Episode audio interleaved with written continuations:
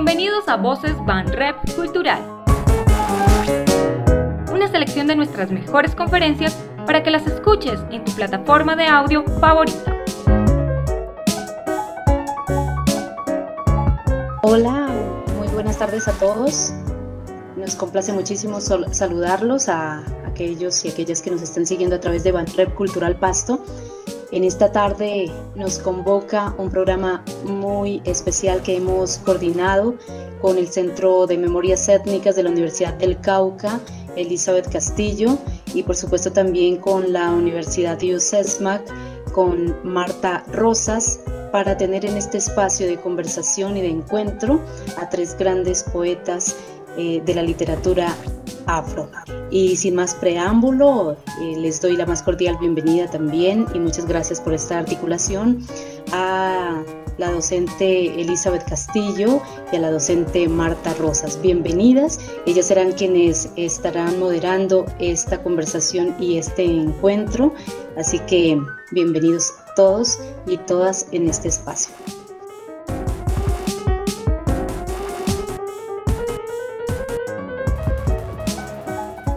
Buenas tardes para todas y todos quienes nos acompañan en este encuentro que hacemos en un momento histórico muy sensible y muy importante para nuestra nación y además con un, un nombre muy hermoso, justamente un tributo poético a la libertad. Así que vamos a tener esta tarde tres grandes poetas junto con mi amiga y hermana Marta Rosas, vamos a acompañar esta conversación aquí celebrando la existencia de tres grandes figuras de la poesía, la maestra Beatriz Santos del Uruguay, el maestro Alfredo Banín Romero, nuestro querido poeta del río Saija, y la maestra Mari Grueso Romero, la gran escritora, la gran voz del Pacífico colombiano. Muchas gracias, Elizabeth. Igualmente, eh, mi alma se hincha de gozo en estos momentos de poder hermanar estos lazos. Agradecemos muchísimo al Banco de la República, agradecemos a los poetas que han aceptado amablemente esta invitación para estar rindiendo ese tributo poético a la libertad, a esas gestas libertarias que nos han legado las poblaciones afrodescendientes a lo largo de toda la diáspora. Hoy nos está acompañando una mujer maravillosa, Beatriz Santos, quien en una ocasión también eh, tuvo un memorable encuentro, recuerdo tanto cuando homenajeábamos al Malavida y la obra del maestro Manuel Zapata Olivella, cómo pudo conmover al público contando esas bellas experiencias de su compartir. Y precisamente con ella vamos a iniciar, ella nos va a comentar un poco sobre su última obra, Memorias de una mujer negra. Entonces vamos a comenzar hablando con nuestra querida maestra Beatriz, eh, comenzar hablando un poco sobre eso. ¿Cuáles son esas memorias de una mujer negra? ¿Por qué ese título? ¿Y qué aborda usted en este fantástico relato? La escuchamos con toda nuestra atención. Muchísimas gracias. Bueno, en primer lugar, eh, un momento muy emocionante, un momento muy particular, porque en Uruguay estamos en julio, mes de la afrodescendencia algo muy, muy importante para nosotros. En cuanto al libro Memorias de una mujer negra, bueno, es mi vida.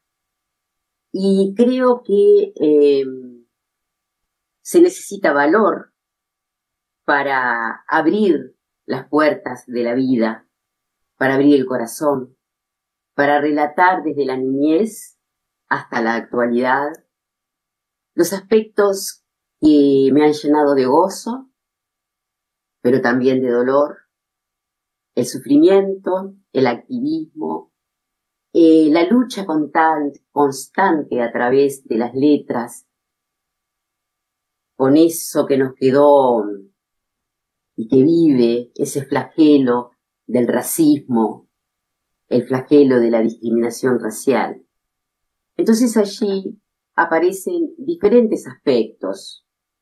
Eh, poesía, mi canto, mi activismo, mis diferentes trabajos, mis vínculos, los viajes, el intercambiar experiencias con personas gratas como ustedes, que tienen esa, eh, ¿cómo explicar? Esa amabilidad, esa generosidad de recibirnos y de compartir nuestro humilde trabajo.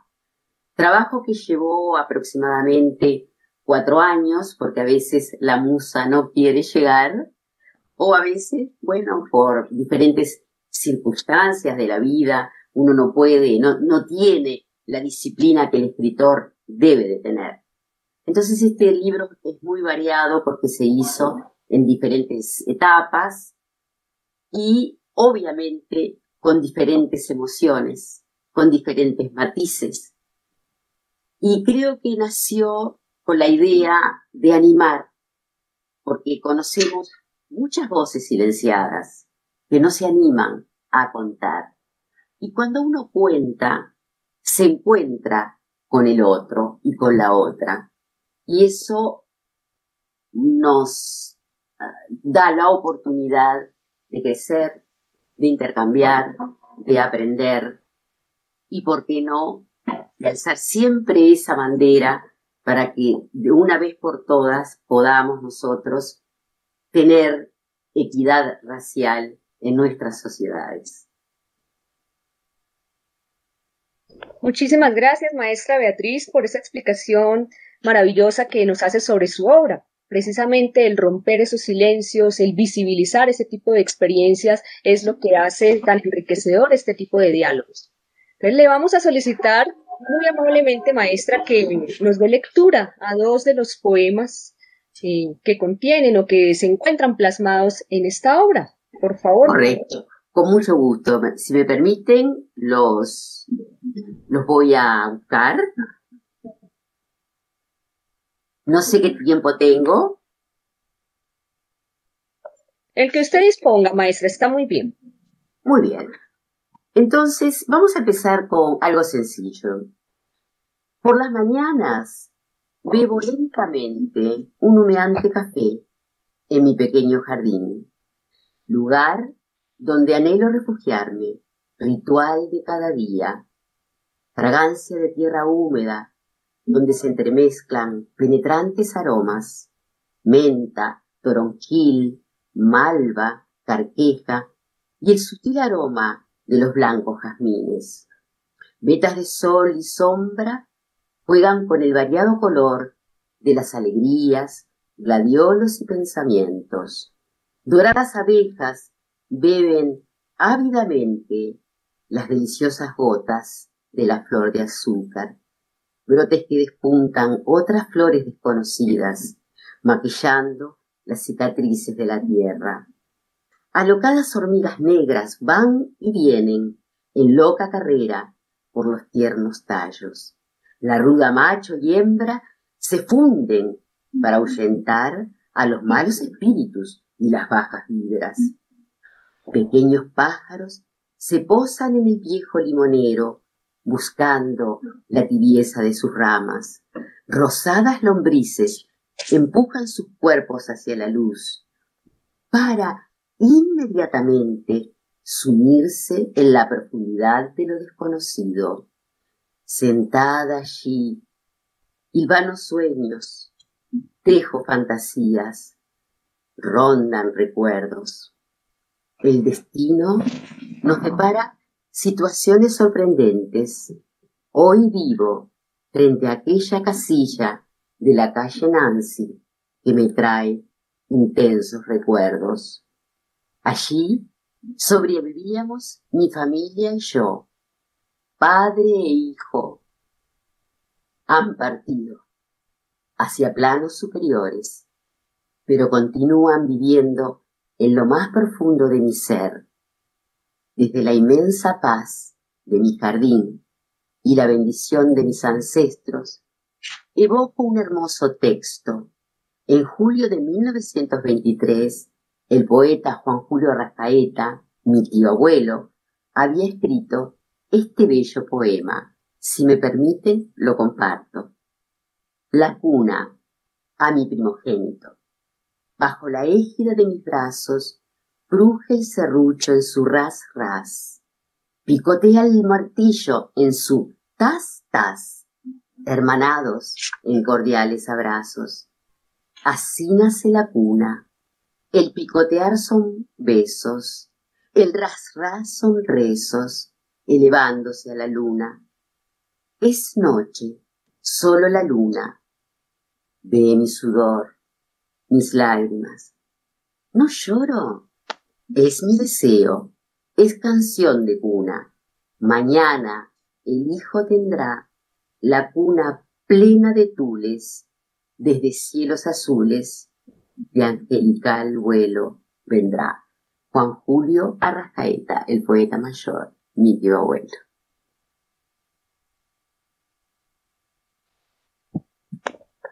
Maestra Beatriz, muchísimas gracias por esa lectura y antes de, entrar en esta conversación a la que estamos recibiendo con mucho cariño también al maestro Alfredo Banín y la maestra Mari Grueso, quisiera, quisiera que usted nos, nos ayudara un poco a ambientar también ese, ese libro que está eh, dando a conocer en este momento. Y es qué significa eh, para, para este continente eh, tener una poeta afro-uruguaya en, en, una experiencia en la que han surgido voces en distintos momentos, pero donde las mujeres, especialmente las mujeres poetas, hoy representan una esperanza muy importante para las nuevas generaciones.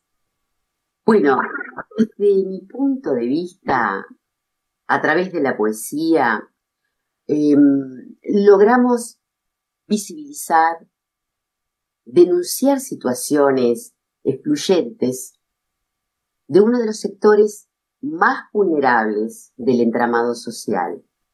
Desde las letras impulsamos, buscamos formas de accionar para transformar realidades inaceptables, denigrantes e injustas.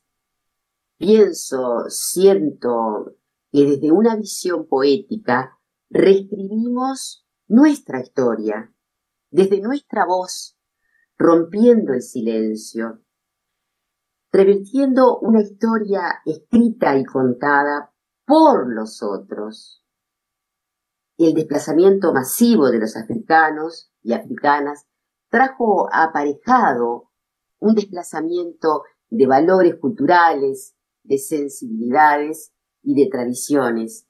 Y creo que ese es el sostén fundamental que nos enriquece, que nos fortalece para continuar en este activismo y sobre todo para, como lo decía la doctora Elizabeth hace un rato, en estos tiempos tan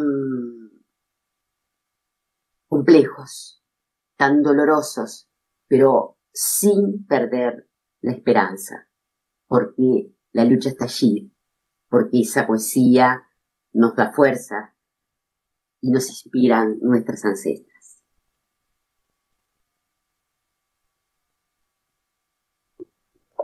Muchas gracias, poeta. Bueno, vamos a, vamos a darle la entrada al querido maestro Alfredo Banín, eh, nos vamos sumando, así que no hay necesidad, maestra Beatriz, de cerrar video, simplemente silencia su micrófono.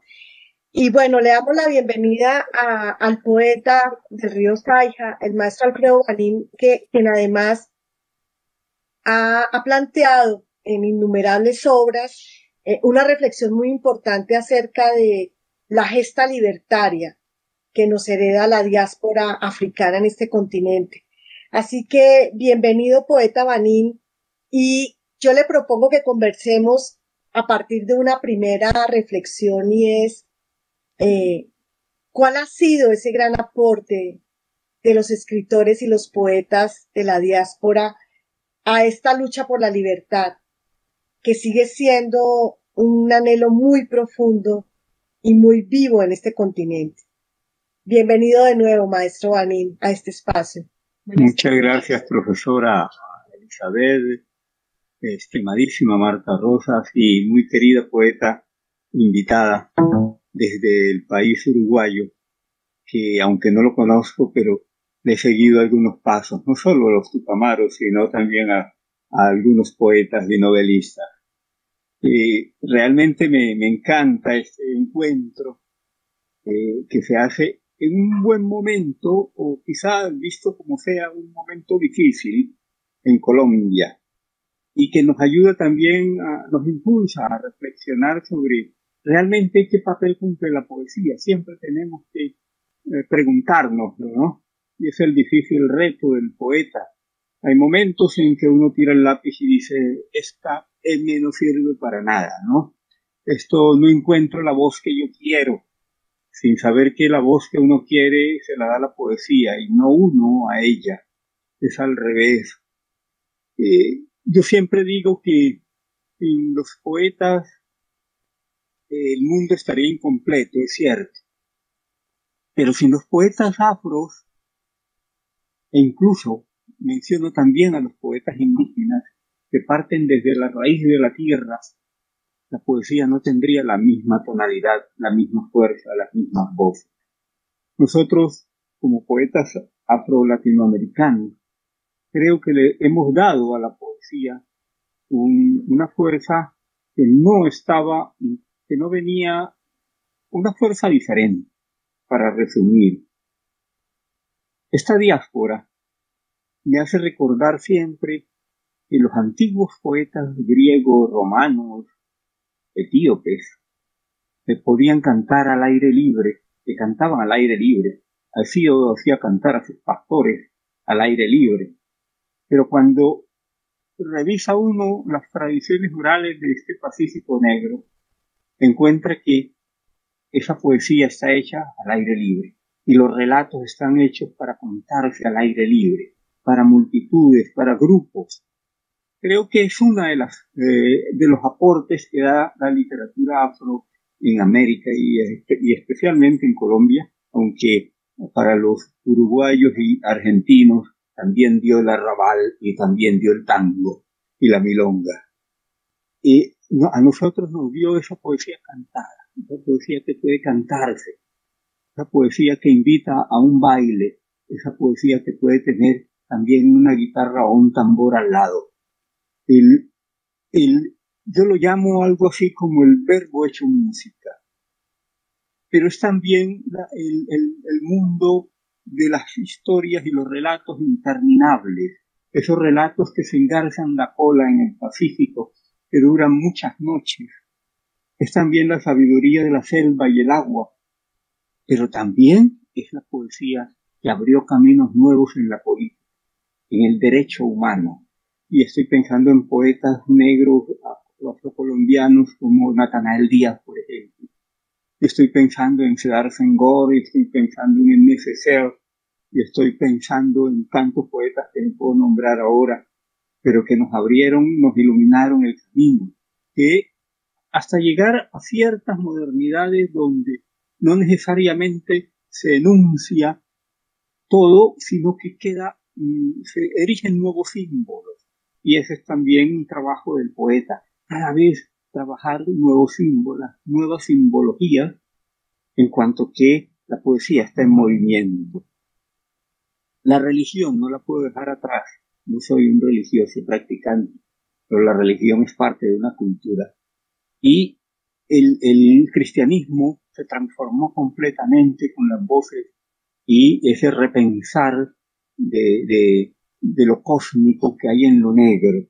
La religión para hablar, dar un caso, ese San Antonio severo y, y, de, la religión católica desde mismas eh, factorías africanas, desde el Mina se transforma, empieza a transformar acá en un hombre que se parece a, al dios de mensajero, de los, al, al origen mensajero, y es el santo que conecta el, el cielo con la tierra, tanto que él era encargado de traer la cuna de, de Cristo que iban a hacer, le encargaron cortar la madera, pero el, diablo le ofreció un trago de guarapo y se quedó tomando con el diablo y se olvidó de la cuna, por eso dice la, la leyenda, Cristo nació sin pesebre. ¿no?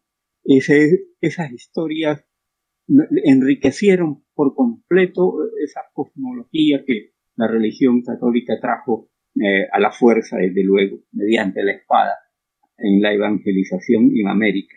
El, el, lo negro, esa poética negra, la llenó de, de, alegría, de fiestas, de balsadas, de música.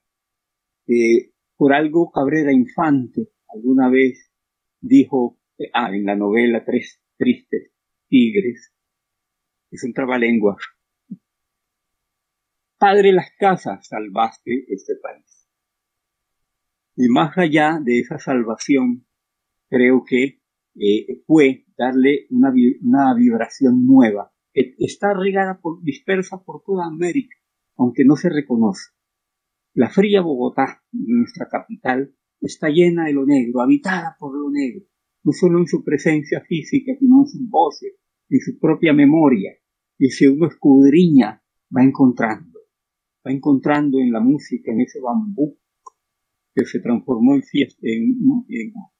música nacional, lo que realmente nació allá en el, en el Cauca, donde están nuestras queridas anfitrionas, allá en el norte del Cauca empieza ese bambuco y se viene también acá donde estoy, eh, en el mar Pacífico. Estamos rodeados de lo negro. Entonces esa poesía vino pareja con la rebeldía. No es lo mismo cantar desde la libertad en la costa occidental africana que venir y cantar y ayudar a la liberación y al, palencaje desde América, en una tierra nueva, que muy pronto adoptó como suya, la volvió tan suya que eh, usted puede recorrer el mundo y recorrer Colombia y esas improntas están en el eje cafetero, en el eje paisa, en los llanos. Eh, la historia no los nombra, la antropología ha callado, pero allí está. Y creo que aquí termino, la poesía tiene el deber de develarlo. Bueno, eh, creo que tengo lectura de un poema. Claro, maestro Vanina, además porque como esta es una conversación con, con, poetas tan maravillosos como usted, la maestra Beatriz, la maestra Mari, eh, creo que la voz de los poetas en esta tarde también tiene esa, eso que usted acaba de decir, esa posibilidad de cantar la poesía, de cantarla para todas y todos. Y entonces queremos escuchar qué poemas ha escogido en este tributo a la libertad. Por favor, maestro. Bueno, empiezo con un poema muy poco nombrado, publicado en Islario, eh, dedicado a Jimmy en su silla de música. Jimmy era un hombre de Buenaventura, ya recluido en una silla pero bailaba por dentro, bailaba sentado. Vendía eh, casetes o disquetes de música. Y, le dediqué así para Jimmy en su silla de música. En una ciudad remota, floreciente de líquenes, el abuelo conoció hombres de pelucas alquitranadas, llegados de los mares, que discutían frente a él en un idioma de arcabuces el precio de los torsos desnudos. La pesadilla había comenzado, y con ella el estridente mar de fuego, la fábula del viento lejano, los idiomas cruzados, la canción que todavía nos lleva al paraíso.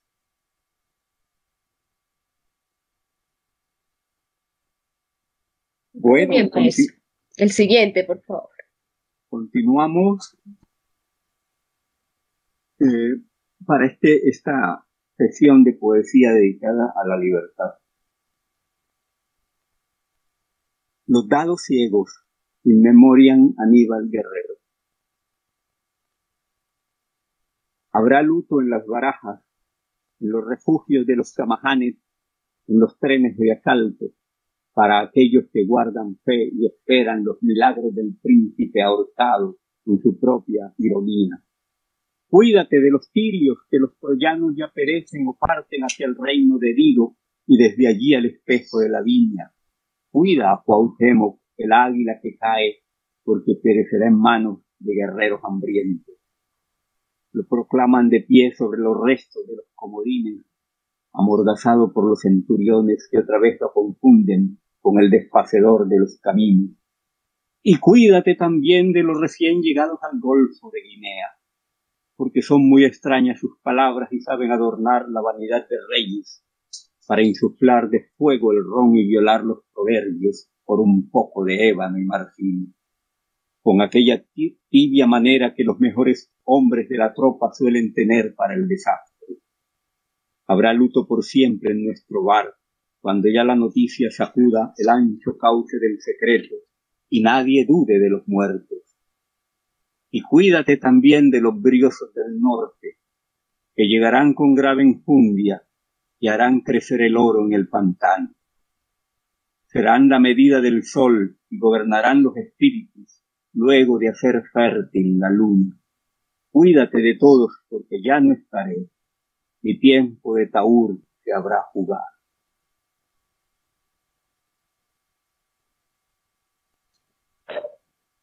Bueno, entonces, como tengo derecho a tres, terminamos.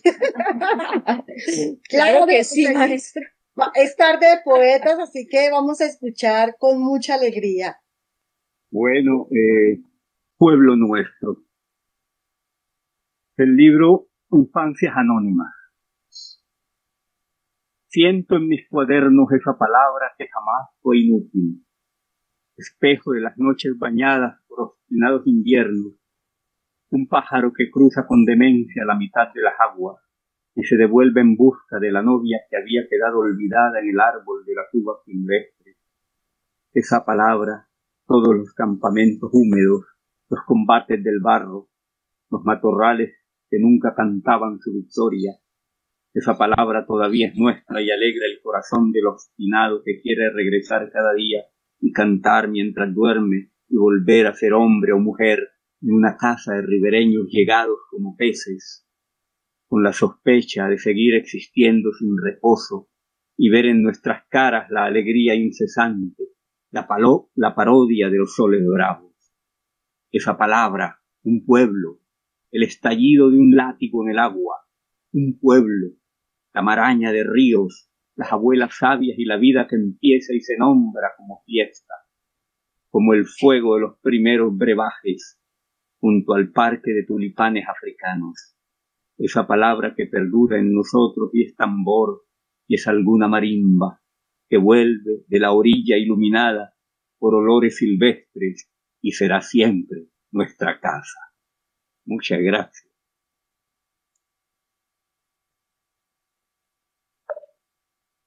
Muchísimas gracias, maestro Banín, por deleitarnos con esas bellísimas letras. Y tengo el honor de darle la bienvenida a nuestra querida amiga, nuestra querida hermana del Centro de Memorias Étnicas, alguien que prácticamente no necesita presentación, la entrañable Mari Grueso Romero, nuestra maestra, eh, educadora, cuentera, eh, incansable, infatigable luchadora por la visibilización y la dignificación de las infancias afrodescendientes. Entonces, maestra, le doy la bienvenida a, este, a esta plática, a este diálogo poético, a este recital por la libertad. Me perdí, me perdí. Muy buenas, ¿cómo están? Maestra. Qué gusto verla nuevamente. Muchas gracias. A ver, la señorita que viene desde lejos a Popayán y está esparcida por toda Colombia, ¿no? Muy, muy hermoso su, su, trabajo literario. Eso es, uno, es un honor poder compartir con usted, poeta Beatriz, y la señorita doctora Rosita, que hace mucho tiempo no la veía. Igualmente, maestra. La profesora es, es como, como esa familia extendida que llamamos en el Pacífico, aunque tenga un color de piel diferente, pero igual. El doctor Alfredo Baní, para mí es un gusto poder estar aquí con ustedes en una, en una velada tan agradable, ¿no? Con personas tan agradables. Así es que, pues, ustedes tienen la palabra. Gracias, maestra. Estábamos eh, platicando precisamente sobre ese rol, ese papel que han jugado y que están jugando los poetas y las poetas eh, afro-latinoamericanas, en su caso, maestra, frente a los procesos de lucha y de resistencia. Entonces queremos que nos eh, comenzar dialogando con usted antes de que nos deleite con sus bellos poemas. ¿De cuál cree usted, maestra, que ha sido ese aporte de las poetas afro-latinoamericanas en esas luchas y en esas resistencias? El aporte nuestro ha sido bastante significativo, aunque no, han no lo han valorado. No lo han valorado y estamos luchando. Es una, una lucha permanente para poder abrirnos un espacio, no solamente en la región, no solamente en el país, sino fuera de él, para ir sentando precedentes. A la mujer nos ha tocado luchar siempre, desde el primer momento, porque se nos han, todo se nos ha dado. Se nos dio la oportunidad de, de, de votar, se nos, de ser ciudadana, se nos dio la oportunidad de ser, eh, de ir a una, a una escuela, a un colegio, a una universidad, todo es que nos dieron la oportunidad. Y esa oportunidad no nos la han dado porque han querido, nosotros hemos luchado, ha sido una lucha persistente y que no para. Una lucha que no para. Todo, para todo tenemos que luchar para abrirnos los espacios para donde queremos llegar y se nos dificulta más todavía cuando somos mujer y negra. Entonces, hemos aportado desde la literatura con nuestros cantos, con nuestros alabados, con nuestras coplas, Todas esas son maneras de aporte, pero que no han sido valoradas, no habían sido valoradas. Y nos ha tocado entonces ahora luchar durísimo para que empiecen a mirar que lo nuestro también es un aporte a la literatura. Así es que esta lucha no para y, nosotros podemos hablar desde la literatura de nuestros sentimientos, pero también podemos hablar de cómo nosotros percibimos las diferentes situaciones que está viviendo la región, el país y el mundo, desde nuestra perspectiva, desde la óptica, desde lo que nos toca vivir. Entonces estamos en un plano que no podemos parar y tenemos que seguir contribuyendo con la palabra, ya sea desde la oralidad, como yo, que soy una mujer oral, hasta la escritura, pero, pero, dejando de alguna manera la, las bases de, de dónde pueden agarrarse los otros, dejando un camino trazado que no les toque como nos tocó a nosotros, abrirnos espacios, pero a puño, a machete. El machete de la palabra y el puño de la palabra. Así que en eso estamos, pues. Así, no podemos decir que hasta aquí fue eso, no. Hay muchos espacios que tenemos que seguir abriendo, muchos espacios que tenemos que seguir construyendo. Esto es un continuo, eso, eh, esto mantiene en movimiento, un continuo moverse y no podemos decir que ya hemos construido, que ya hemos alcanzado, es como una escalera que vamos subiendo, que no alcanzamos a subir todos los escalones y tendrán que venir otros a continuar. Así que en eso estamos persistiendo con la perseverancia.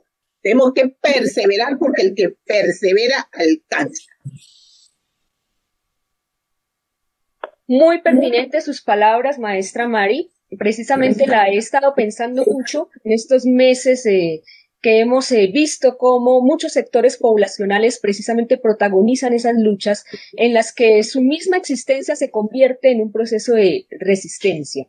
Entonces, maestra Mari, eh, voy a solicitarle que nos deleite con algún par de poemas que usted considere que eh, nos pueda amenizar en esta tarde y que sea pertinente para esos procesos que vive nuestro país, nuestra región, que como usted dice, pues son bastante críticos y bastante complejos muy complejo y cada día está poniendo la cosa peor. Y la verdad es que lo único que uno puede hacer es desde la literatura con las letras expresarse.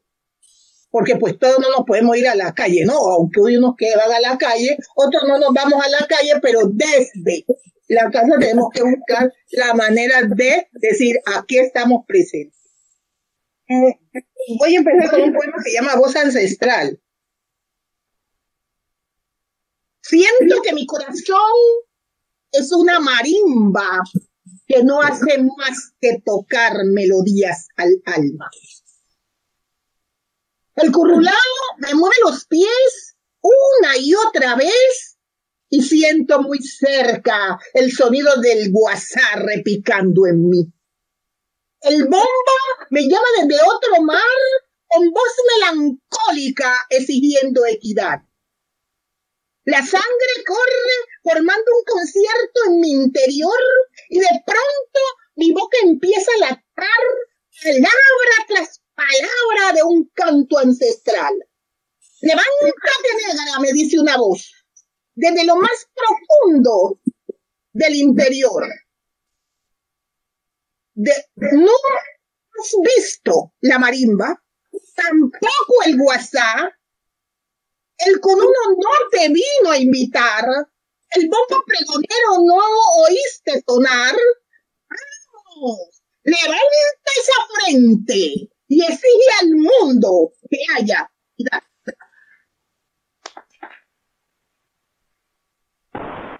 Entonces, allí tenemos en ese poema, cuando el negro dice, es que no me acuerdo cuál es el otro poema, hombre. Bueno, hagámosle cuando el negro dice, sería desesperanza maestra de pronto es pertinente para estos momentos que corren. Profesor, profesora Elizabeth, si tiene por ahí. Está en la, está en la última parte de los ancestros, maestra Marta, el, el, el poema de las 151. 151, ¿qué nos dice? A ver, desesperanzas. Bueno, esto es una, esa es una, como una biografía, ¿era? O desde la literatura estoy haciendo, estoy describiendo una, una situación real. Eh, dice desesperazando el silencio. Esa casa está sola y otras muchas oscuras, desvencijadas, fantasmagóricas y trágicas. La pobreza cae a pedazos por sus paredes.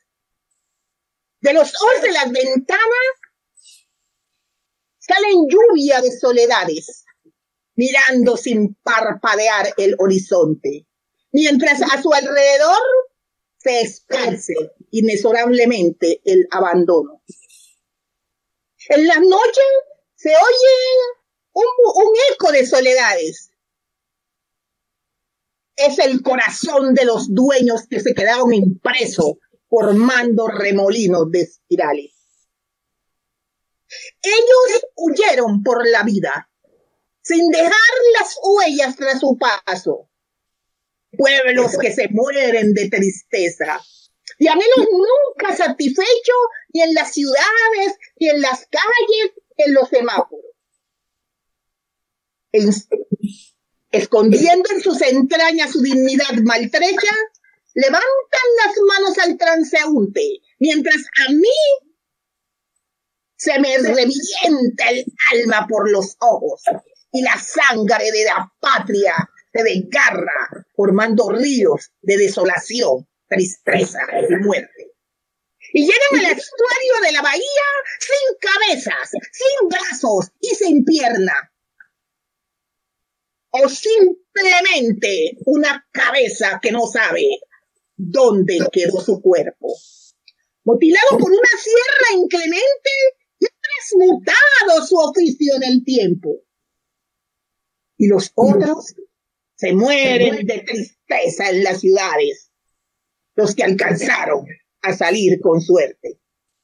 Pero ante esta sociedad indiferente de humillaciones, desprecios y silencios, me atrevería a pensar que más de uno preferiría no haber nacido o simplemente estar muerto. Muchas gracias. Bueno, pues los poetas y las poetas nos han dicho que hablar de la libertad significa también transitar por la memoria del dolor, de esa lucha ancestral, de esa lucha que ha dejado también cicatrices, no solamente en, las historias personales, sino en las escrituras. Eh, hay muchas cicatrices, bellas cicatrices que hoy reconocemos como poesías, como obras literarias. Entonces vamos a, vamos a conversar ahora eh, en este espacio tan interesante en el que nos están acompañando muchas personas de distintos lugares del país y de Uruguay. Vamos a permitirnos abrir una ventana para preguntarles por sus vidas como poetas.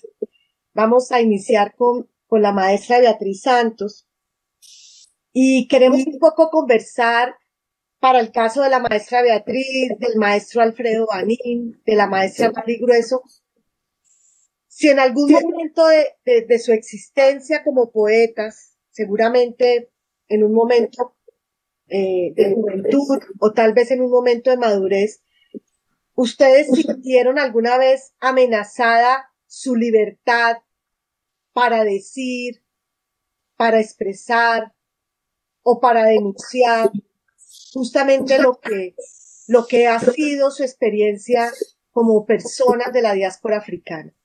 Porque la poesía está también llena de esa memoria política y nos parece muy importante un poco ver el velo detrás de esa, de esa producción poética. Y bueno, maestra Beatriz, maestro Alfredo, maestra Mari, eh, ¿alguna vez vivieron esa experiencia de, de sentir que no tenían la libertad para expresar, para decir?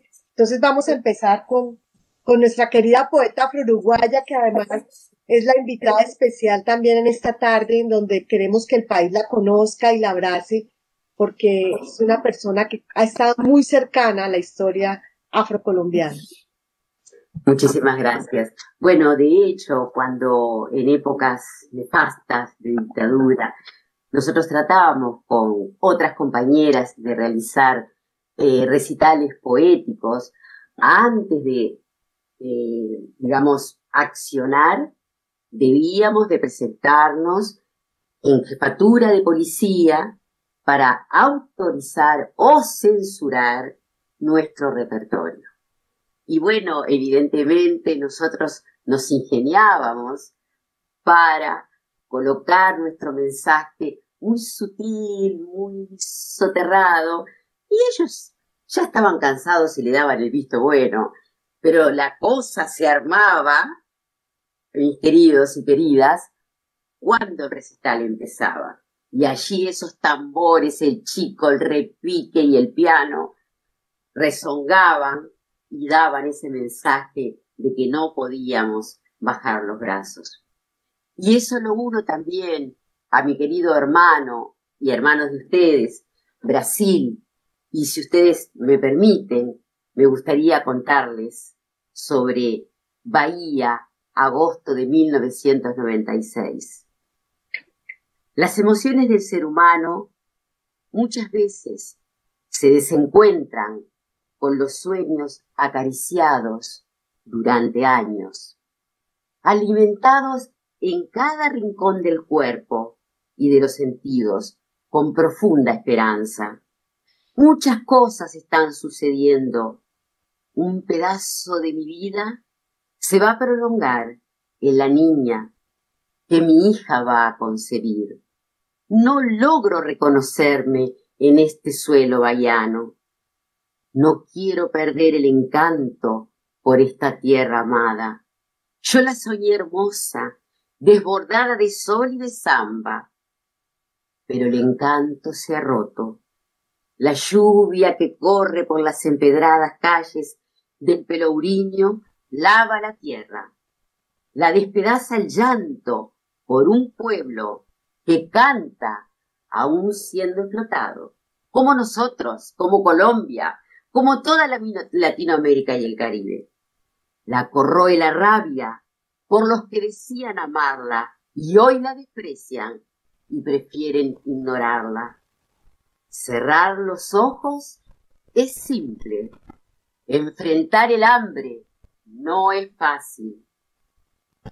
Volcar con pretendida nobleza las obras de platos abundantes a los rapaces que con la boca abierta esperan un mendrugo es hipócrita. Verlos regatear en el mercado y luego llamarse hermanos me llena de impotencia y provoca asco.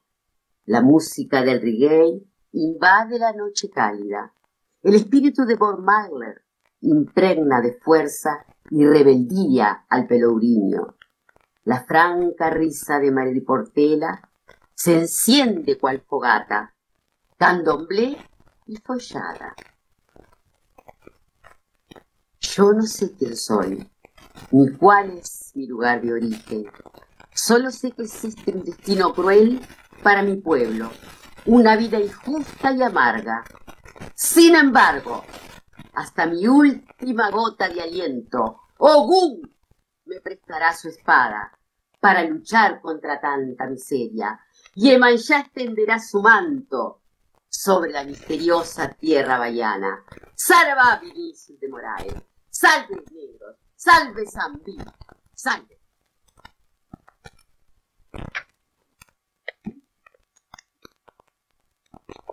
maravillosa, qué fuerza en esas palabras, eh, maestra Beatriz. Gracias. Bueno, y le damos la palabra entonces a nuestro querido maestro Alfredo Banín con la pregunta que es sobre la que estamos eh, dialogando en esta ronda, si en alguna vez usted ha experimentado alguna represión sobre su palabra poética. Eh, bueno, tener una represión directa, inmediata, tal vez no, pero sí la he sentido en el ámbito colombiano, en la manera en que se premia o se castiga eh, con el silencio a la palabra que no está de acuerdo con el canon eh, o instrumentalizada al servicio de una minoría que siempre ha gobernado este país o no sigue las reglas. Es decir, yo creo que el primer momento es cuando yo me decido por la poesía del verso libre, que empiezan mis profesores, mis amigos a decir, pero Alfredo, perdiste eh, ese encanto de la poesía que, nos alegra tanto la rima entre ellas, la, bueno, yo dejé atrás. Esa fue la primera represión, porque eso me llevó, yo era un adolescente, a meditar, decir, bueno, realmente cuál es el rumbo. Pero bueno, me animé y, continué. Eh, no digo con esa ruptura, pero sí con esa transformación. Eh, entendí que la poesía era más para leerse que para ser declamada en público, porque la poesía en Colombia tiene desde de la colonia, el, el, eh, está según los cánones nuestros, dedicada a que sea escuchada en público. Pero luego leyendo a otros poetas, eh, empecé a entender que el lector del poema conversa en silencio con ese poema, que mi voz no es necesaria y si algún día nos encontramos como hoy, bienvenido sea, ¿no? Maravilloso el espacio de encuentro. Pero no es necesariamente el final de la poesía. Es más, esos símbolos que se tejen allá secretamente y que vuelven cómplice al lector de ese símbolo que no se expresa en su totalidad, pero que el poeta, el lector es el que lo completa. Y nosotros tenemos una tradición de retórica muy arraigada. Uno de los poetas más celebrados durante décadas, ahora ya no lo mencionan, pues Salamea, ¿no? Salamea, recordemos el sueño, ¿cómo es? Ah, de la escalinata. El sueño de las escalinatas. Eso, y los discursos de Gaitán se escuchaban durante, eh, en, las esquinas a veces ponían micrófonos desde las casas para que la gente escuchara el, eh, el sueño de las escalinatas o el gran burundum burundá muerto. Que en realidad eh, resumen en cierta forma esa manera, ah, digamos, de hablar, de ser retóricos, de esconder en, cierta forma eh, ese nudo que debe ser, no digo solo la poesía, sino también la política. Y nuestros políticos son así, verbalizantes a morir. Yo escucho al expresidente de su país, estimada poeta de Uruguay, y no necesita 10 minutos para habernos dicho algo sustancial. Pero escucho a mi presidente, a mis expresidentes, y demoran, eh, tienen discursos de media hora para no decirnos nada. Exacto. Eso fue mi reflexión. En esa forma sí fui un poco, me sentí un poco acorralado. Pero luego eh, la fortaleza está en que el, poema brota es del silencio. El poema, las palabras son un vehículo. Pero realmente el poema está incubándose de manera secreta en el que lo oye y quizá está haciendo otro poema. Eh, si yo ayudo a que él haga ese haga ese poema, a que él lo transforme, me doy por bien servido. Quizá mi palabra no sea lo más importante, el poema mío, sino lo que logre transformar en el otro.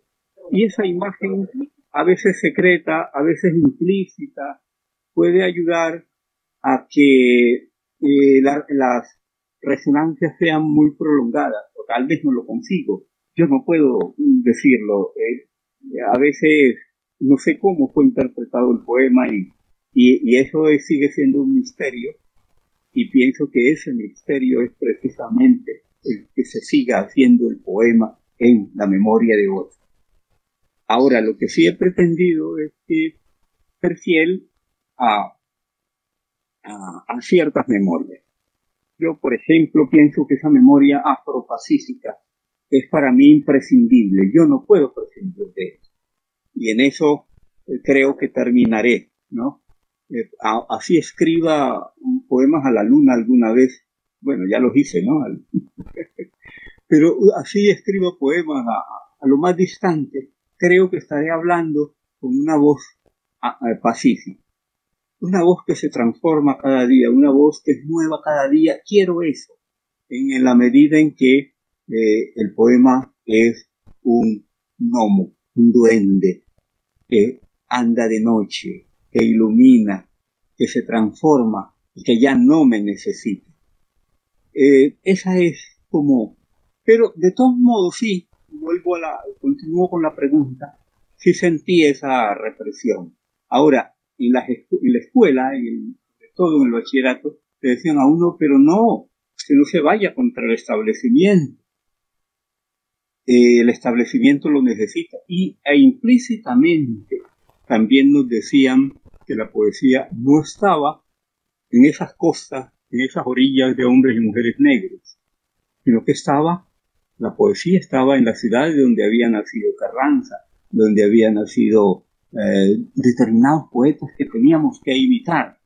Al único de ellos que, a los pocos que todavía me precio de seguir leyendo es Silva, porque rompe muchas cosas. Pero cuando uno descubre a poetas afros, afrocolombianos, afrolatinoamericanos, eh, empieza uno a pensar en los cubanos, que en su momento explicitaron lo negro y es, esa era una necesidad tremenda, porque es que el lenguaje está hecho no solamente de un español de España, sino de un español negro, de un indígena, de un español eh, de, los arrabales rioplatenses, de un español, de, bueno, el, lenguaje es construido en una cultura, en unas sociedades eh, completamente diferentes, aunque tengamos herencias eh, comunes. Allí está la verdad y la interpretación que la poesía ayuda a, es una simple ayuda que hace a esas memorias culturales de darle siquiera un ritmo, una impronta que pueda ser mucho más asimilada a través del verso que a través de otros símbolos. Aunque siempre sostengo que ojalá hubiera sido músico. La música es una comunicación más directa, más, eh, sí, eh, es un toque más directo. Eh, la poesía tarda años en irse asimilando en irse puliendo, en irse, en ir creando sus propios espacios. De tal manera que, volviendo a la pregunta, sí, eh, me, sentí que eh, me estaban diciendo de alguna manera, oiga, Usted tiene unos herederos de, de poesía que tiene origen español y allí los tiene. ¿Por qué no seguir esa línea? Creo que hice bien en no seguirla, aunque le debemos mucho a los grandes poetas de habla española. Sin Alberti, ¿qué seríamos? Por Dios, ¿no? Sin el mismo García Lorca, eh, sin, ya mencioné Alberti, bueno, eh, tantos poetas que, incluso esos poetas medievales de la Europa medieval, que, es, que, nos, que a los que con los que tenemos un puente, que es la picaresca, sobre todo en España. Cuando uno revisa las tradiciones orales del Pacífico, encuentra también mucha de esa uh, picaresca en un mundo afro, afrocolombiano. Es un mundo donde los pícaros le ganan el poder al rey. Allí está, de cierta forma, una venganza frente a una esclavización. Y ese es el lenguaje secreto que ha, promovido también muchas cosas y pervive en el norte del Cauca y pervive en, los ríos del, Pacífico caucano, eh, chocuano, en fin. Ir leyendo eso, esa poiesis es importante para seguirnos nutriendo. Y en esos momentos de rebeldía, la palabra siempre tiene que tomar partido. Muchísimas gracias, maestro Banín, por esa reflexión tan interesante que nos pone sobre el tapete cómo también pues, los cánones disciplinares eh, actúan como eh, dispositivos de represión. Entonces, finalmente, pues eh, vamos a escuchar a la maestra Mari. Maestra Mari, estábamos aquí uniendo algunas memorias y teniendo en cuenta esta conversación con la poeta Beatriz y, y lo que nos acaba de plantear el maestro Alfredo Banín nos preguntábamos si usted ha sentido alguna vez que su poesía, lo que su poesía provoca, lo que su poesía denuncia, lo que su poesía describe, incomoda a alguien. Si usted ha sentido que su poesía, su obra poética, incomoda, desacomoda a alguien o a algo, vino una mano poderosa. Bueno, muchas gracias.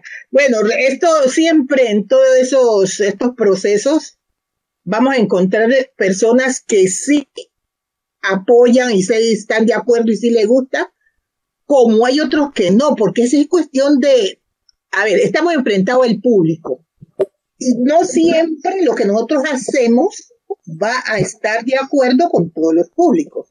Así es que siempre vamos a encontrar a mayor o menor eh, cantidad de personas que no, que no están de acuerdo, que no les gusta. El problema ahí es que como hay que perseverar. No, vean, no ha sido fácil, por ejemplo, la literatura afro, que ha estado por fuera del, del, del canon, poderla ingresar, que la gente ya no sea simplemente para las izadas de bandera o para las reuniones sociales, que ya se hable en este país y en cualquier otro de una poesía afro, porque tienen unos elementos consecutivos de nuestra identidad cultural, pero resulta que eso no tiene por qué estar fuera del canon, que es lo que yo siempre peleo, porque nosotros estamos en un entorno hermoso, que el entorno del Pacífico, donde hay una belleza que no es la usual. Así sea en la pobreza, así sea en las casas de Palapito, dan un, entorno totalmente diferente a, los otros, a los que no viven en, ese, en, esos lugares y que no las conocen. Entonces estamos aportando eh, a un léxico nuevo, estamos aportando unos elementos que no son comunes a todos. Entonces, hay gente que no le gusta porque, ah, ¿y eso qué es? ¿Qué es lo que están diciendo ahí, por ejemplo, cuando uno usa palabras arcaicas? ¿Para qué las usa? Porque tenemos que saber de dónde venimos. Y no nos vamos a quedar allí, pero tenemos que empezar por ahí, por hablar de de dónde venimos hasta dónde vamos. Nosotros, en el caso particular mío, soy oral Yo escuché a mi papá diciendo cuentos, mi mamá diciendo poesía, a mis tíos contando historias. Eso ha sido la base de mi cultura y de mi literatura. Mi tío, yo tenía un tío que no había hecho sino como que fue la primaria, pero le hablaba de los grandes filósofos, de los grandes poetas. Un hombre cultísimo, muy culto. Entonces yo a, partir de ahí empecé a, a conocerlo. Y había un libro, él tenía un libro, no me acuerdo ahora cómo llamaba el libro, era como una enciclopedia, pero era como, era como, ¿cómo diría yo? que estaban por orden alfabético los nombres de esos grandes escritores, de los grandes filósofos. Una, sí, una enciclopedia. Y encontré, yo me ponía a leer todo eso. Y entonces le hablaba de Galileo Galilei. en esa época, ¿quién iba a hablar de esos señores? Y que, lo iban a llevar a la cárcel porque está diciendo que la tierra eh, que, la Tierra era la que movía alrededor del Sol, como era el cuento, y el, el otro decía que no era así, y entonces lo llevaron allá. Tienen que retratarse. Esto me lo contaba él, que no había hecho bachillerato. Y entonces llegó ahí a retratarse, pero después dijo, y aún se mueve. Y él decía así, y aún se mueve, porque tenía un tono de voz muy bonita. Entonces él salió, se retrató, pero mire, al final él dice, y aún se mueve estaba ratificando sus, sus principios. Entonces no podemos ni siquiera de la oralidad nos salimos de, de los grandes, ¿no? De los grandes personajes, autores y los grandes escritores, físicos, químicos y personas importantes que hicieron algo en la, en la antigüedad. Así estemos en la oralidad como en el caso mío. Sí, eh, la cuestión de, yo tuve un problema que un, un, un poeta escribe un día que dijo que él no sabía quién que había hecho, me había dicho a mí que yo era poeta, que yo debía estar criando a mi nieto, en vez de gritando por las calles. Entonces yo no contesté nada, pero hubo dos, dos personas le contestaron y lo trataron bien mal. Después él me lo encontré en Cartagena, me pidió disculpas y bueno, por aquí hasta tengo un libro de él. Pero, pero hay gente que, que no, que se resiste y, y, no le... Yo sé que los poemas se leen, que la gente inclusive tiene que, mientras más callado esté, más se concentra y más puede interpretar lo que quiere decir el autor para sacar un análisis de lo que, de lo que está leyendo. Pero yo, desde mi, desde mi, mi educación inicial de la oralidad, mis poemas los declamo generalmente porque así me lo enseñaron en la escuela. Y así yo oía, antes de la escuela, oía a mi mamá declamando a Ciniega con el poema a solas. Mi mamá diciendo a solas. Y yo me aprendí, me aprendí el poema a solas y me lo sé hasta hoy porque mi mamá lo decía yo la oía declamar a solas, como oía, oía declamar un poema cual de un autor chocuano, Carlos, Carlos Conto, Conto me parece que llamaba. Bueno, entonces me sé esos, esos poemas porque mi mamá los decía. Entonces, desde allá vengo yo con la oralidad, pero... perdón, creo que César Conto. César Conto. Hay hasta una, una calle o no sé qué en, en Quibdó con ese nombre.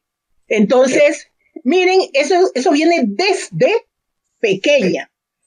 Entonces yo traigo la oralidad de mi papá que decía cuento en la casa, traigo la oralidad de mis tíos que decían historias, que contaban historias, y la gente de Chuare que hablaba de mitos, de leyendas, de, de personas que el diablo se la había llevado en la tunda y yo he visto personas, me lo han señalado, mira, que se lo llevó eh, la tunda.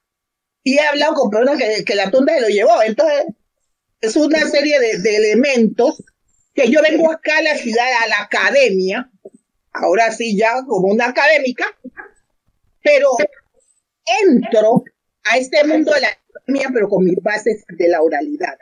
Y lo que trato de mostrar es lo, lo mío, lo de mi región, lo de mi cultura, para que no se pierda y los demás la conozcan. Es como cuando el hijo, por ahí tengo un poema, cuando el abuelito lleva al niño todo el tiempo a, clase, todas las mañanitas y a mediodía lo va a traer, y luego el niño ni se sabe en qué momento le toca que cargar con el abuelo porque ya el abuelo no lo puede llevar, sino que tiene que ser el niño que lleve al abuelo. Entonces, aprendo mi oralidad allá, ya entro a la academia, pero yo sigo con la oralidad, cargando con la oralidad, porque esas son mis bases de académicas hoy. Mm, hay una cosa muy, muy, muy diferente que he notado, que una cosa es que se me lea y otra cosa es que yo lo declamo. Porque yo cuando declamo voy a agregarles otros elementos como la géstica, ¿no? Todo, todo, la, la, la, prosémica, todas esas cantidades de, de elementos que hacen que el, escucha tiene que mirarme, tiene que estar allí, pendiente de lo que yo estoy diciendo. Bueno, y eso también pertenece a la oralidad porque así fue que lo aprendí con mi mamá y, y luego mi tío y, ah, y luego llegué a la, a, la escuela, al colegio, y me encontré con el profesor Luis Ángel Ledesma Brovio. Lucho Ledesma, un gran poeta que no le dio por, por querer sobresalir en nada, pero él nos ponía a aprendernos los poemas a los grandes poetas. Y luego había que declamarle esos poemas. Entonces, de allá vengo yo con todo eso bueno, y espero mientras pueda, mientras viva, poder utilizar la palabra. Así, así estén escrito, que lo lean los demás. Yo, mientras tanto, utilizo la palabra hablada. Gracias. La, prueba es que estamos aquí reunidos, así sea un, un medio virtual supermoderno, hablando. Así es. Bueno, Totalmente de acuerdo. queridos maestros, estamos en torno a la palabra, hemos pasado un pedacito de la tarde muy agradable. Queremos darle las gracias por haber dispuesto sus corazones, por haber dispuesto sus letras y su palabra precisamente para compartir eh, este espacio. Mm, vimos cómo pues eh, las gestas de la diáspora africana en muchas de sus manifestaciones, como nos decían la maestra Mari, eh, ha sido siempre existir, resistir y esa es la digna lección que nos han, que nos han legado pues estas poblaciones eh, y qué pertinente para los momentos que corren. ¿No es así, Alicia? Yo quisiera, yo quisiera pedirles para, para cerrar este espacio, eh, para nosotras es muy difícil cerrar un espacio estando con poetas como ustedes, porque vivimos una gran orfandad eh, en estos tiempos, justamente porque la pandemia nos, nos ha separado, porque la pandemia ha traído nuevos silencios. Entonces, queremos pedirles un favor muy especial. Eh, hoy tenemos miles de jóvenes, hombres y mujeres, eh, en una gran movilización, rompiendo el silencio, maestra Beatriz, volviendo la palabra fuerza y machete, maestra Mari, maestro Alfredo, y queremos pedirles que ustedes, en este cierre del tributo poético a la libertad, le pudieran dedicar unas palabras a esos muchachos que muchos no pasan de los 20 años, a esas jóvenes que muchas no pasan de los 25 años, que llevan 66 días marchando, luchando, gritando, exigiendo la dignidad para este país y a quienes creemos que la poesía debe abrazarles para agradecerles el valor que tienen, pero también para darles un profundo suspiro de pasión libertaria, como la que ustedes han hecho con su obra poética. Así que queremos dedicar estos minutos a esa muchachada que está hoy en Cali, en Bogotá, en Popayán, en Pasto, en Ibagué, en las comunidades rurales, en Buenaventura, convencidas y convencidos que la libertad es una razón suficiente para seguir luchando y para defender la vida.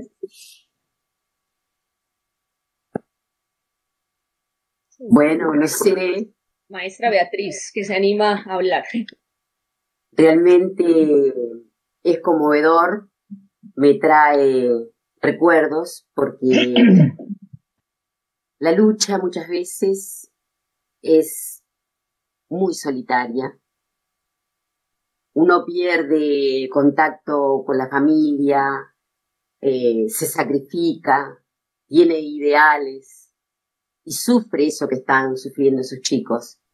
Pero decirles que jamás pierdan la esperanza, que sigan adelante, que esa es su vida, que hay que transformar, que no hay que aceptar, que hay que luchar, luchar hasta el fin. Y decirles que desde acá estamos con ellos, con ellas, que nuestras ancestras están protegiéndonos, los están protegiendo, y que la lucha va a continuar, y sobre todo que siempre continúe a través de la palabra. Yo puedo tomarme la atribución pequeñita de leer un poquitito Miedo Blanco? Por favor. Miedo Blanco. Los mil rostros del miedo laceraron sin piedad las vísceras de Anancinga. El teclado del tiempo se paralizó a la distancia. No brotaron capullos cuando llegaron los mundeles los privaron de todo derecho humano, le robaron la magia y la poesía. El ojo de la luna comenzó a llorar, el espanto de la noche fría tiñó de tristeza los cabellos revueltos, mientras pájaros sombríos y repulsivos picoteaban la sangre coagulada en su boca. El miedo se, esparció despiadadamente dejándola huérfana de oportunidades. Quedaron marcas en el oscuro y hermoso cuerpo de Anancinga en su vano intento de fuga desesperada. Los colmillos del sol se clavaron ferozmente en los muertos. Realidad y fantasía se mezclan en su mente. Tan solo le queda un pasado cargado de fatiga. Por eso por esas Anazinga, por doña Beatriz de Zaire, por Zumbí. Por eso, chicos, chicas, deben continuar adelante. Qué, hermoso poema. Gracias. Muy, muy significativo. Bellísimas letras, maestra, muy pertinentes. Escuchamos entonces al maestro Banín. Bueno, eh, mi mensaje es que generación tras generación, en un país como el nuestro, las luchas seguirán. Es un país donde el poder está retenido en unas manos indolentes. Y, y sí, seguirá retenido, pero también irá desgastando con las luchas, con las salidas a la calle, con la lección bien hecha, con la tarea bien trabajada, con el poema, con la clase, con el, trabajo del hombre que todos los días trabaja, de la mujer que todos los días sale a cuidar las cosas de su barrio, de su casa. Creo que el trabajo cotidiano es también esa fuerza de resistencia. Y la protesta hoy, más que una protesta, es la demanda de siglos de atraso de un país desigual. Y lo que más me encanta es que lo han asumido los jóvenes una generación que yo llamo, o empiezo a llamar la generación del paro, que reclama, sin los sofismas políticos, sin necesidad de recurrir a grandes discursos, con su presencia en la calle, con llamarse con un nombre que parece común, pero es altamente significativo de la lucha, primera línea. Y creo que eso es más poético que todos los poetas. Y eso va más adelante las protestas que todos los discursos que hemos oído de los políticos. y de toda la retórica y de todos los ensayos. Creo que en primera línea está resumido una lucha que viene de, como digo, de siglos atrás, que no va a decaer, tendrá sus momentos de bajada, pero creo que la forma en que se empezó va a tener momentos eh, en que se aparece a quietarse, pero hay una conciencia ya creada y un camino a seguir en esa lucha. Entonces mi voz es de aliento. Y voy a dedicarles un poema que es un juego. Al principio creí que iba a ser un poema para niños y a veces lo hago en talleres con jóvenes, con niños e incluso con adultos, donde cada cual le cambia al poema la palabra que quiere. Y se llama Sin Palabras. Con ojos y con piel, con todo el tigre, con manos y con frente, con el miedo, con penas y con fines, en tinieblas, con silencios buscados y encontrados, con ruinas y con bárbaros, con rabia, con disturbio y madera, sin mañana, con mirada de ogro, con ternura, con adivinos y con dientes, con el tedio, con espadas y música, sin frío, con olvido y mareas, con el sueño, con broncas y poemas, con la sangre.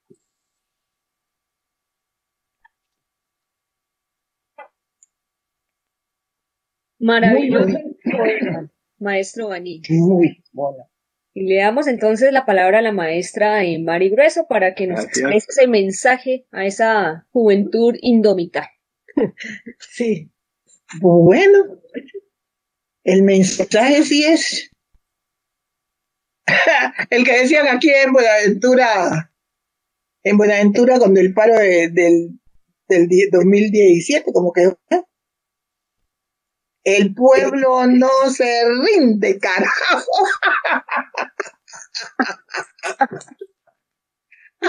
ahí yo, ahí concentro todo, pues resumo todo lo que quiero decir. Eh, esto es, esto fue importante, este paro de ahora. ¿Y saben por qué? Fue importante y significativo porque fueron los maestros quienes salieron a la calle el maestro es el que enseña, el maestro es que le da a los alumnos eh, eh, esa, esa potencia, porque los alumnos siempre tienen un maestro como referente. Y si los maestros salieron a reclamar porque vieron que la cosa estaba mal, que no le iba a quedar a ellos nada, que cada día se iba degradando más el país, entonces ellos se fueron, se fueron a la primera línea. Están cubriendo a los maestros en la primera línea, pero ellos están siguiendo sin querer eh, los maestros directamente las directrices. Los maestros ya se retiraron, pero ellos siguen en la primera línea. Ojo con eso. Ah, entonces, para mí, los maestros le dieron una gran enseñanza a sus alumnos, que uno debe reclamar sus derechos. Que cuando uno, que cuando la palabra no es lo suficiente, entonces vienen los hechos. Como en este caso. Que reuniones, que hablar, que no es que las cosas no fluyeron, entonces se fueron a los hechos. Así es que aquí no queda sino seguir luchando a ver qué ellos pueden hacer por ellos mismos y por los que vienen. Porque ya nosotros no es mucho lo que podemos hacer. Bueno, ustedes sí todavía pueden hacer. Yo sencillamente veo desde la, desde la, yo veo desde la palestra. Entonces, eh, me parece muy fundamental y los muchachos siguen motivados a pesar de todos los inconvenientes. Esperemos que esto llegue a un buen fin que no lo veo claro, todavía no lo veo claro. Esperemos que se aclare en el, horizonte para que se saquen provechos de estos tiempos que no vayan a ser perdidos. Bueno, de algo, algo se gana, no crea. Todo no es pérdida ni todo es ganancia, algo se gana.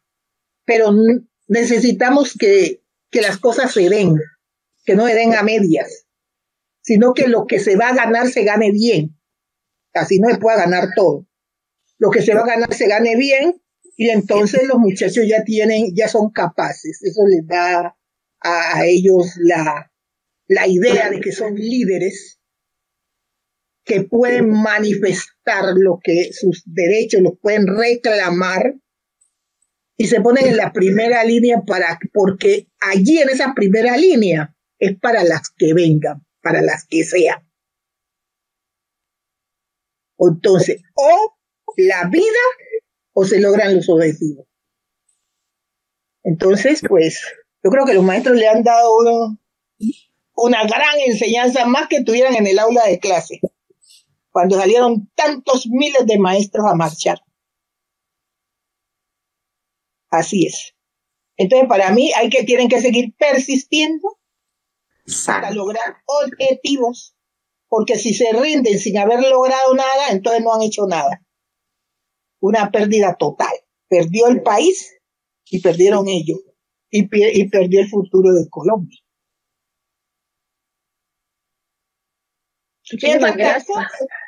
nosotros seguimos escribiendo, ¿no? para dejar el registro de todo lo que está sucediendo. Muy amable, muchas gracias, profesora, profesora Martica, Rosita, todo chiquitico. profesora Isabel, profesora Banín, me dio mucho gusto verlo. Doctorísima, espero que no sea la última vez que nos veamos, doctora Beatriz, ¿es? Beatriz, no, doctora, no doctora, pero muy gusto, realmente.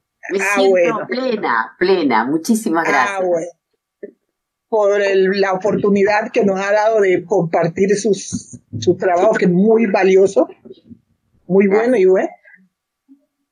Hasta la próxima. igualmente, fue un gran placer tenerla tan cerca, aunque sea pantalla de por medio, ¿no? Siempre, de corazón. he pensado que, que mm, estos medios virtuales nos alejan mucho, pero es la única posibilidad ahora, bienvenida, ¿no?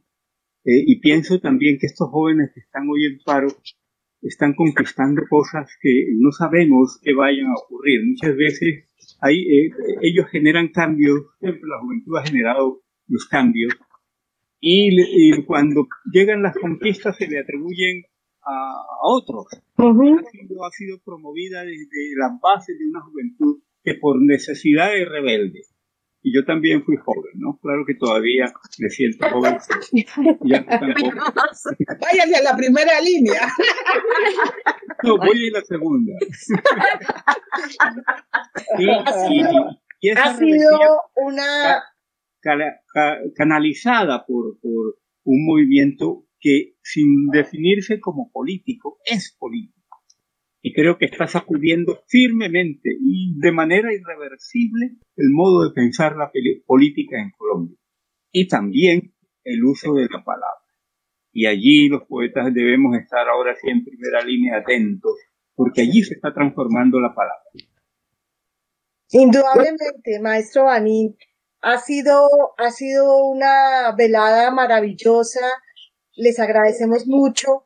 Maestra Beatriz, esta tierra espera que podamos tenerla aquí con su obra, con esas memorias de una mujer negra del Uruguay, para que nos abracemos y para que podamos mostrarle este pedacito de paraíso, como dice la maestra Mari, que es nuestro sur. Al poeta Banín, a la maestra Mari Grueso, siempre nuestra gratitud, nuestros grandes referentes, nuestros grandes poetas Mil y mil gracias. Y Martica, despedimos este espacio con unas palabras para que nos acompañen en redes. Claro que sí, para mí ha sido muy grato compartir este pequeño fragmento de la tarde con cuatro maestros y maestras. Eh, superar esas distancias y ese eh, distanciamiento que, al que nos ha obligado pues eh, esta pandemia que ahora rige nuestras corporalidades, pero me he sentido muy cerquita de corazón con, ustedes en esta tarde y espero que quienes nos han acompañado allá en las redes también hayan sentido esa cercanía. También el agradecimiento a nuestro aliado de siempre, el, el área cultural del Banco de la República Pasto. Y espero que pronto nos podamos ver y ojalá vaya a abrazar pues físicamente.